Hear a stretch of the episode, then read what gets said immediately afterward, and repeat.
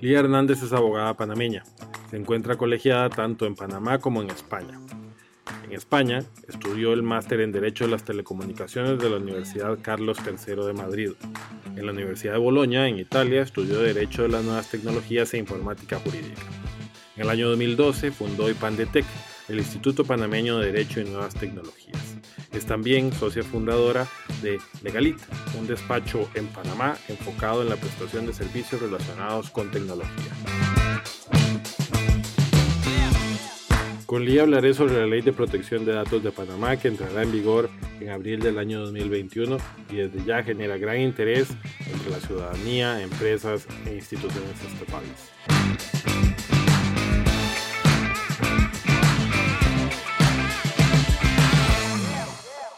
Lía, es un placer tenerte en el micrófono del Talk. Hola Mauricio, muchas gracias por la invitación. Con todo gusto. En primer término, quisiera pedirte si podrías, por favor, referirte a cómo llegamos a la ley de protección de datos en Panamá. Entiendo que fue un largo proceso eh, legislativo, muchos años de discusiones, pero ¿cómo finalmente llegamos a tener una ley de protección de datos en Panamá? Bueno, el proceso para la sanción de esta ley de protección de datos personales en Panamá fue bastante largo. De hecho, en la pasada administración del expresidente Ricardo Martinelli, o sea, dos quinquenios atrás, se presentó un proyecto de ley el cual no pasó ni siquiera a ser eh, anteproyecto ante la Asamblea de Diputados por considerarse que era muy estricto y basado muy similar al modelo español de la Ley de Protección de Datos. Luego, posteriormente, con la administración del expresidente Varela, se presentó este nuevo anteproyecto de ley, el cual pasó a ser proyecto y mediante una consulta pública en el cual participaron diferentes sectores de la ciudadanía, llámese tanto el relator para la libertad de expresión de la OEA, Edison Lanza, como la Autoridad Nacional para la Transparencia y Acceso a la Información Pública, ANTAI, como la Autoridad para la Innovación Gubernamental, AIG, se abrió un proceso de aproximadamente dos meses en los cuales los diferentes sectores interesados en esta ley, gobierno, sociedad civil, empresas, tanto nacionales como internacionales y comunidad técnica, emitieron sus comentarios para que posteriormente esta ley fuera eh, aprobada eh, en primer debate. Sin embargo, en el año 2017 y eh, bajo consideración de la ex directora de la Autoridad de Acceso a la Información Pública, ANTAI, ella llegó a la conclusión de que su institución no se veía con la capacidad ni económica, presupuestaria, ni mucho menos de recursos humanos para ser la encargada o la entidad rectora de la protección de datos en Panamá, por lo que comenzamos el proceso de cero a modificar ciertos artículos de la ley y presentarlo de nuevo ante el Consejo de Gabinete el cual en el mes de agosto del año 2018 eh, aprueba la presentación de este nuevo proyecto de ley, lo pasa a la Asamblea Legislativa, es aprobado en primer debate, aprobado luego en segundo debate y por sorpresa y con la poca participación de muchos de los sectores que estuvieron involucrados en las diferentes mesas de trabajo, consultas públicas y subcomisiones técnicas, se aprueba en tercer debate este proyecto de ley en el mes de octubre del año 2018. Pero sin embargo, desde el año 2018 hasta el, hasta el mes de marzo del año 2019, que es cuando finalmente el expresidente de la República, Juan Carlos Varela, sanciona la ley, la cual conocemos actualmente como la Ley 81 del 26 de marzo del 2019. Esta ley se aprobó en el año 2019, pero no entrará en vigor sino hasta el mes de abril del año 2021, ¿no? Asimismo, la vacatio legis para esta ley ha sido de dos años, eh, lo cual me parece bastante justo y necesario considerando el poco conocimiento que existe en la ciudadanía panameña en cuanto a la materia de protección de datos y creo que a pesar de que ha pasado un año en el cual ha habido un cambio y transición de gobierno, nos queda mucho por hacer. Eh, la ANTAI actualmente se encuentra en un proceso de, reglamentar la ley y una vez reglamentada la ley esperemos que para el mes de abril, primero de abril del año 2021, entre en aplicación directa en toda la República de Panamá. Hablemos de ANTAI porque según eh, mencionabas, ANTAI inicialmente dijo que no tenía la capacidad para, digamos, asumir eh, la tarea regulatoria de protección de datos en Panamá. En general, ANTAI es una institución enfocada más bien en temas de transparencia, ¿no? de acceso a la información y datos públicos, y ahora va a asumir aún, y cuando inicialmente dijo que no, va a asumir entonces la rectoría en materia de protección de datos. ¿Es así? Exactamente, así mismo es. Y nos parece un poco curioso que la misma persona que en su momento, en el año 2017, señalara que no tenía los recursos presupuestarios ni de personal humano para ser el órgano rector, al año siguiente, en el 2018, decidiera que sí iba a ser posible. Sin embargo, esta persona no se encuentra actualmente en su cargo. Hay una nueva administración, una nueva administración, los cuales veo bastante positivos y bastante proactivos en el tema de reglamentar la ley y sobre todo de capacitar y concientizar a la ciudadanía, a la ciudadanía de pie, sobre todo de calle, aquellos que nos encontramos eh, rondando a los alrededores y para romper ese mito de que la protección de datos involucra única y exclusivamente a las empresas y los datos que ellos manejan. Entonces, eh, la autoridad actualmente, eh, si bien es cierto, es una autoridad bastante pequeña y la cual ya tiene mucho trabajo porque era encargada de regular y ver el control de todo lo que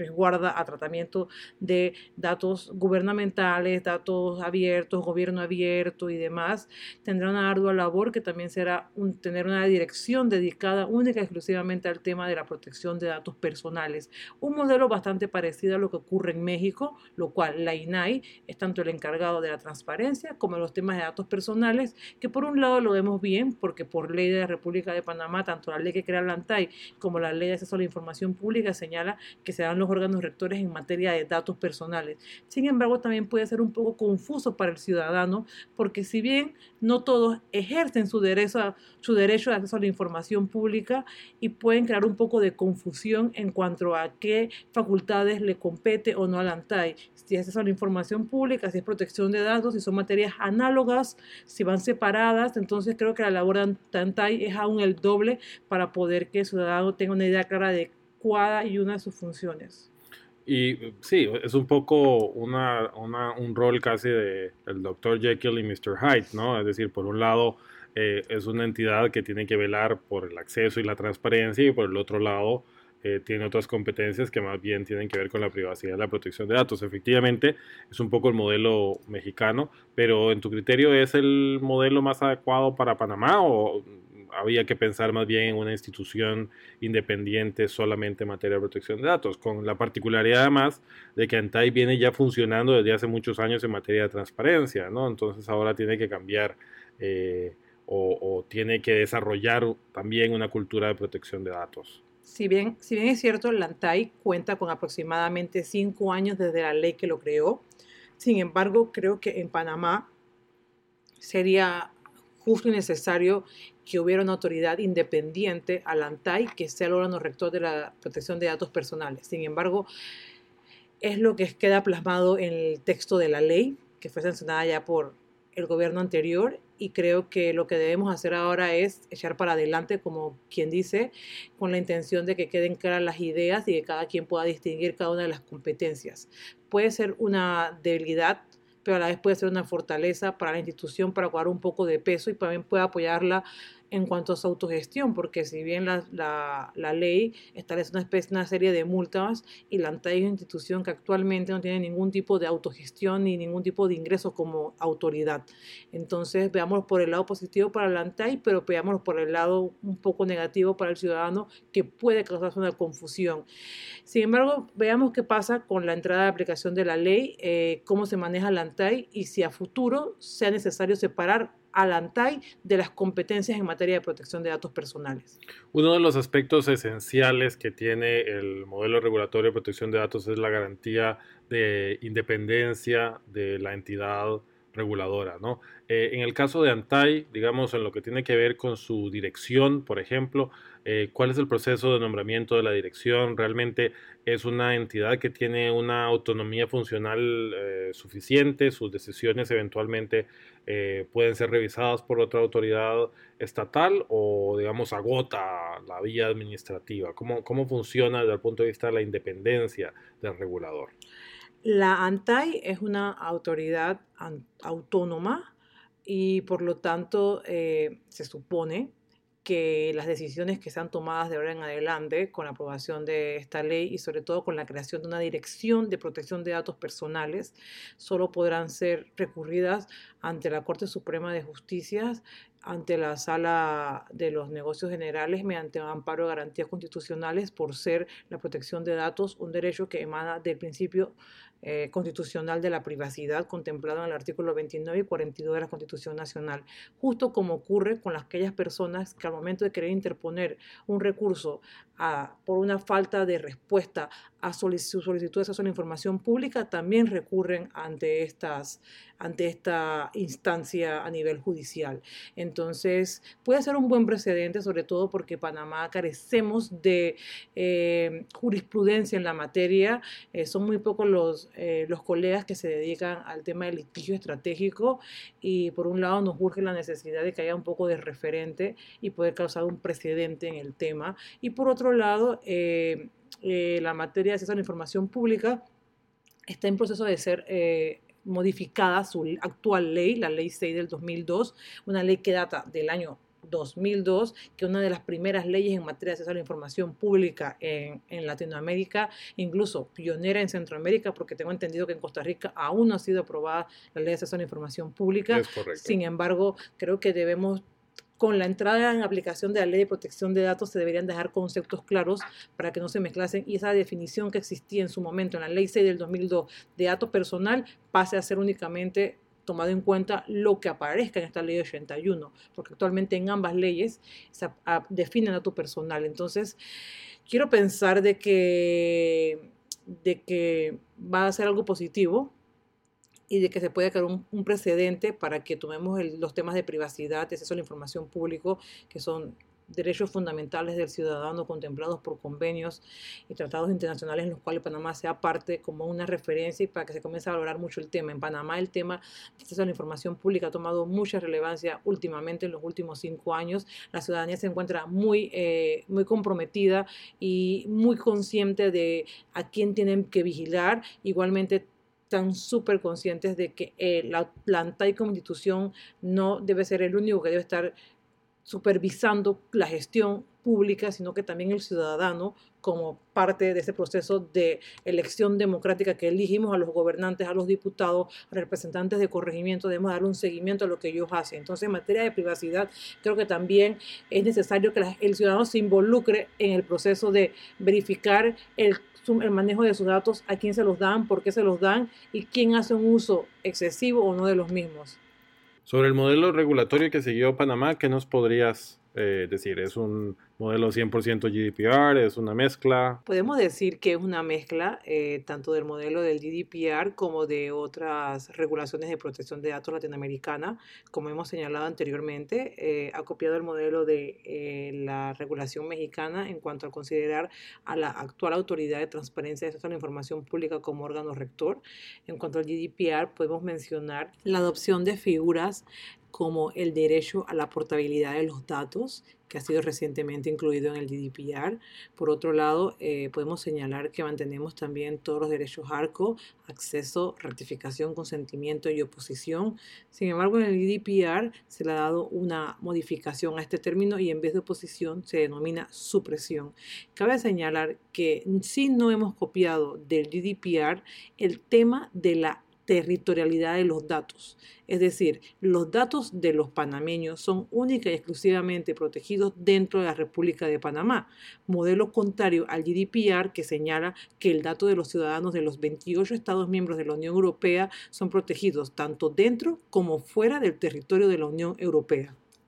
pareciera un poco realista, ¿no? Al final de cuentas, la posición panameña en el sentido de las posibilidades que puede tener una autoridad en Panamá de custodiar y de realmente verificar el respeto a la protección de datos de los panameños fuera de Panamá, ¿no? Entendemos que el caso GDPR es bastante eh, optimista y agresivo, si se quiere, en cuanto a la protección de datos de los europeos, pero eh, realmente pueden nuestras autoridades, la autoridad de Costa Rica, ANTAI, cuando entre en funcionamiento, eh, en materia de protección de datos, eh, actuar como ese policía internacional en custodia de la protección de datos de sus ciudadanos. Considero que en realidad sí es bastante realista la posición de mantener solo la protección de los datos de los ciudadanos dentro del territorio del país, pero no, no, debemos por qué conformarnos con lo menos y podríamos también ser ambiciosos y pensar que con el transcurso del tiempo esto puede cambiar y al igual que el GDPR, que junto con todas sus instituciones europeas protegen a todos los ciudadanos dentro y fuera de la Unión Europea, Panamá podría hacer lo mismo como lo están haciendo países como Argentina, Uruguay, México y en proceso creo que se encuentran actualmente Colombia y Chile. Eh, hablemos del tema de las multas. Leía el otro día que en dos años de vigencia de GDPR son aproximadamente 150 millones de euros en multas las que se han impuesto por parte de las distintas autoridades en Europa. Eh, es sin duda alguna un elemento esencial para que la ley se cumpla. Eh, me parece que Panamá no siguió la línea de GDPR y tiene unas multas más bien modestas, ¿no? ¿Qué nos podrías decir sobre este tema? Eh, bueno, el tema de las multas es algo a lo cual desde la organización a la cual pertenezco desde el punto de vista de activista digital no estábamos muy, muy en acuerdo, eh, sobre todo porque considerábamos que ha sido uno de los principales errores en cuanto a la aplicación de la ley que cometió Costa Rica, poner multas excesivamente bajas que para una empresa de gran presupuesto podían ser cubiertas dentro de su de sus estimados anuales. Sin embargo, para muchos en Panamá es considerado como una ayuda para el pequeño, micro pequeño empresario. Yo considero que las multas en vez de ser de ser establecidas en la ley bajo un monto fijo, pudieran haber sido establecidas en cuanto a la facturación anual de cada empresa o en cuanto a la calidad o al tratamiento de los datos. ¿Qué tan, qué tan sensible hubiera sido que se haga una filtración en tema de datos médicos o en datos biométricos por su consideración de datos de carácter sensible con respecto a otro tipo de datos como son los datos financieros, los cuales actualmente son los que el panameño se queja a diario, que son los que hacen mal uso de ellos terceras partes sin su consentimiento. Ya quiero que volvamos al tema de los datos financieros, pero antes quisiera preguntarte igual, eh, me parece que el modelo que siguió Panamá tiene multas incluso más modestas que las costarricenses, ¿no? Es decir, ¿a cuánto asciende la multa máxima? La multa máxima asciende a 10 mil balboas. Sí, esos 10 mil dólares no tienen ninguna lógica eh, económica desde el punto de vista del perjuicio que eventualmente se puede ocasionar ante un tratamiento eh, gravísimo de protección de datos, ¿no? que sería el caso de una multa máxima, eh, versus el perjuicio económico que sufre la empresa. ¿no? Sin embargo, hay un sector de la población que señala que hay muchas empresas que al mes no facturan 10 mil dólares. Sin embargo, interponer un tipo de multa de esa magnitud para una empresa puede ser perjudicial. Pero igualmente creo yo que esas empresas que al mes no facturan 10 mil dólares no son empresas que hacen un uso excesivo de datos personales, por lo cual no se verían en peligro de pagar esa multa. Por lo cual yo, yo soy muy partidaria del modelo del GDPR en cuanto a la facturación de la empresa y también en cuanto a la gravedad y el tipo de datos que haya sido maltratado en todo caso. Estoy de acuerdo con, con esa visión. Pero también eh, quisiera que pudieras referirte un poco a los temas relacionados con los análisis de inteligencia financiera, que me parece a mí fue un modelo similar al que adoptó Costa Rica en la ley de protección de datos con los datos relativos al comportamiento crediticio, ¿no? ¿Cuál es esa eh, vía de escape o válvula de escape que tiene el sector bancario, que en Panamá además es uno de los sectores principales? Yo creo que esto responde básicamente a la participación y el lobby que hizo el sector bancario desde sus diferentes aristas, tanto las asociaciones de, de dueños de banco, tanto como las asociaciones de funcionarios de banco, como la autoridad rectora de los bancos en Panamá, en este caso la superintendencia de bancos, participaron de manera muy activa y preocupados acerca de cuál iba a ser el resultado de la aprobación de esta ley. Sin embargo, por otro lado, el ciudadano, llámese ciudadano a todos, porque esas personas que son miembros de esta asociación de bancos, estas personas que son miembros de la asociación de empresarios de bancos y tanto los que trabajan dentro de la autoridad rectora de los bancos en Panamá, también son ciudadanos, no se vieron representados por ninguna mayoría en cuanto a, organizaciones que, en los cuales se organizaciones en las cuales se, se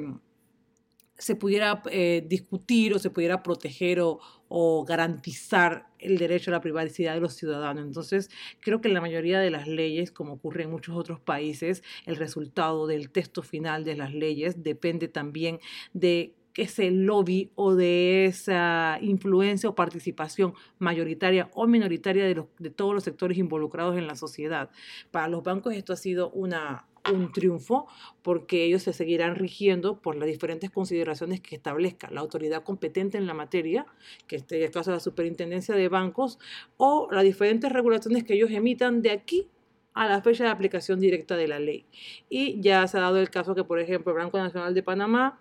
y la Caja de Ahorros de Panamá están emitiendo resoluciones sobre el uso excesivo de los, sobre el uso excesivo de los datos en materia de protección de datos. Es decir, la ley cuando entra en aplicación en abril se regirá por lo que señalan ellos o hayan regido o hayan regulado posterior a la entrada en aplicación de la ley lo cual me parece que no debe ser de esa manera porque esta ley debe ser vista como una ley principal, no una ley accesoria, independientemente de que su promulgación, su sanción haya sido posterior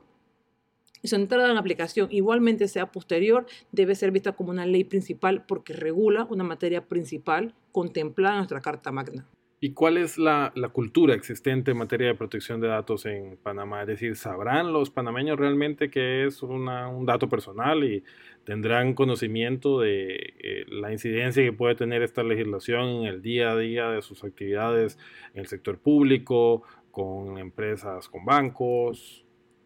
Sin embargo, el estado de la protección de datos en la ciudadanía panameña es bastante bajo. Creo que poco a poco nos vamos un poco más concientizando y lo vemos por la, la, aceptación que tienen eh, serie de encuentros, eh, eventos en cuanto a la materia y creo que esto se va a ir aumentando con el transcurso del tiempo cuando vaya acercándose la fecha de entrada en aplicación de la ley. Creemos que el ciudadano panameño tiene muy poco cuidado con el uso de sus datos personales. Puedo poner como ejemplo el tema de cuando vamos a todo edificio en Panamá que nos piden la cédula de identidad personal, las personas sin ningún tipo de cuidado entregan su cédula a cualquier desconocido sin saber que esta es la cédula que los identifica más dentro del territorio de la República.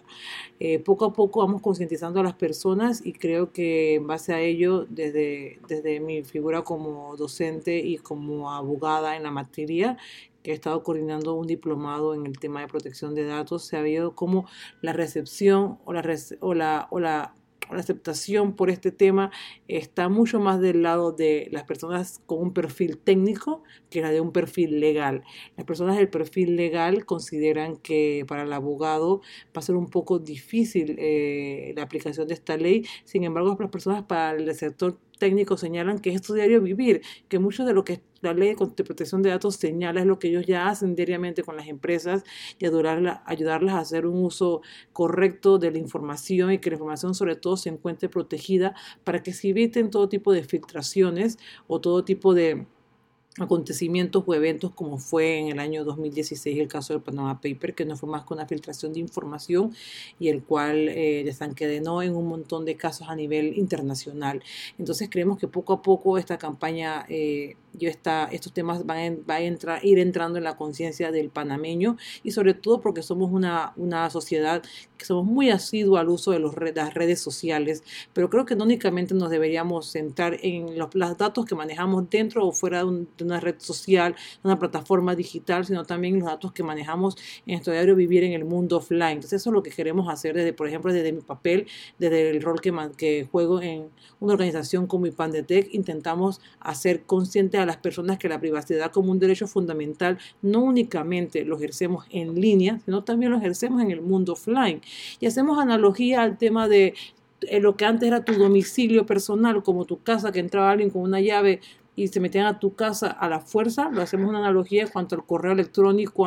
o que alguien entre o accese a tu cuenta de una red social sin tu debido consentimiento. Entonces creo que poco a poco la gente va teniendo más conciencia, se han hecho campañas de diferentes sectores, la ANTAI ya ha comenzado campañas en sus redes sociales, nosotros tenemos una campaña acerca de qué es un dato personal, tenemos videos, hacemos siempre workshops, networking a todo público, sobre todo porque creo que es un tema que debe comenzar desde los más pequeños,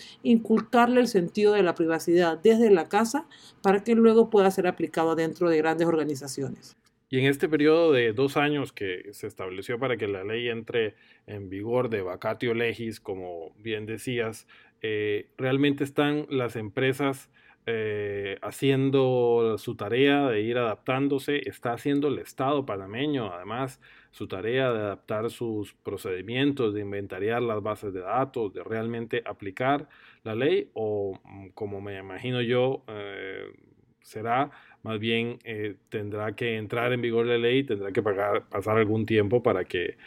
finalmente comience a haber algún tipo de adaptación a esta regulación. Bueno, puedo señalar que desde el papel del ANTAI como órgano rector se encuentra a través de sus redes sociales haciendo bastante difusión acerca de qué es la ley de protección de datos personales, qué es un dato personal, cuándo entrará en vigor. En el lado de que me concierne en la práctica privada, puedo señalar que han sido muchas las empresas que se nos han acercado para solicitar capacitaciones sobre la materia y poder instruir a sus colaboradores sobre qué es la ley de protección de datos personales y de qué manera afectaría o no a su organización. Recuerden que cada tipo de empresa maneja datos de diferentes categorías, por lo cual las necesidades de las empresas son muy variadas. Así que creemos que el interés que se encuentra actualmente en la sociedad panameña es bastante positivo porque tienen inquietud por poder aprender y por poder eh, llegar al momento de entrada en aplicación de la ley con cierto conocimiento. Sin embargo, sí van a haber organizaciones como lo señalas,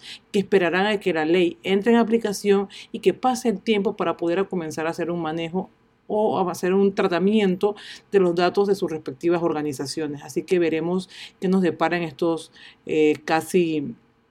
eh, año y dos meses hasta que la ley entre en aplicación directa, que sería en el mes de abril de 2021. Con respecto al reglamento, ¿es la propia Antai la que está eh, trabajando ese documento o cómo se está creando el reglamento de la Ley de Protección de Datos de Panamá? Hace un par de semanas, en el marco del Día Internacional de la Protección de Datos Personales, el día 28 de enero de este año, tuvimos, organizamos un conversatorio en el cual asistieron las autoridades del ANTAI y en las cuales señalaron que ya estaban trabajando en la posibilidad de comenzar una reglamentación de la ley que pudiera finalizar antes de mediados de este año y la cual incluyese no únicamente la elaboración de un texto del reglamento, sino también la capacitación a diferentes sectores de la sociedad. Por un lado, a los funcionarios públicos y por otro lado, a los diferentes sectores que se encuentran involucrados. Consideremos que la ley contempla un consejo consultivo en materia de protección de datos en los cuales se encuentran muchas personas relacionadas eh, con el manejo de esta información. Entonces, estas personas van a colaborar con la ANTAI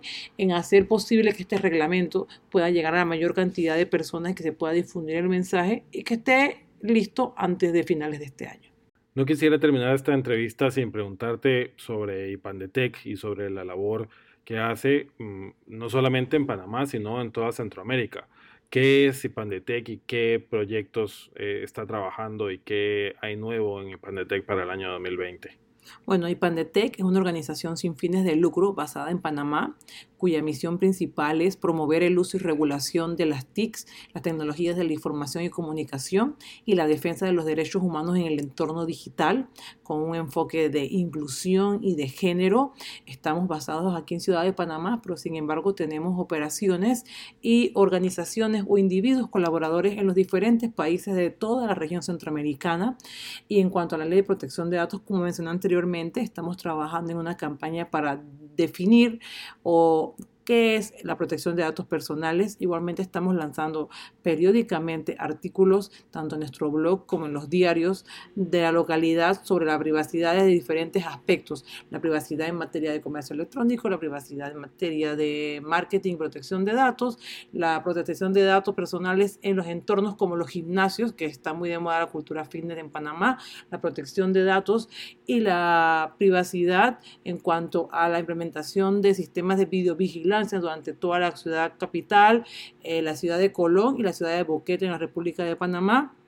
Y igualmente vamos a comenzar dentro de IPANDETEC una investigación sobre la privacidad de los datos y los datos biométricos en materia de eh, salud en países como Panamá, Costa Rica y Nicaragua, que hemos, han sido lo que hemos mapeado para realizar esta investigación, sin dejar a un lado el estudio que solemos hacer cada año de la mano de la Electronic Frontier Foundation sobre la implementación de medidas de seguridad digital y privacidad por las principales empresas de telefonía móvil en la región. Este año comenzaremos el estudio en Nicaragua y igualmente haremos lo propio en, El Salvador, estudiando cómo estas empresas multinacionales que se encuentran en nuestros países y que proveen los servicios de telefonía móvil respetan la privacidad de los usuarios de sus empresas.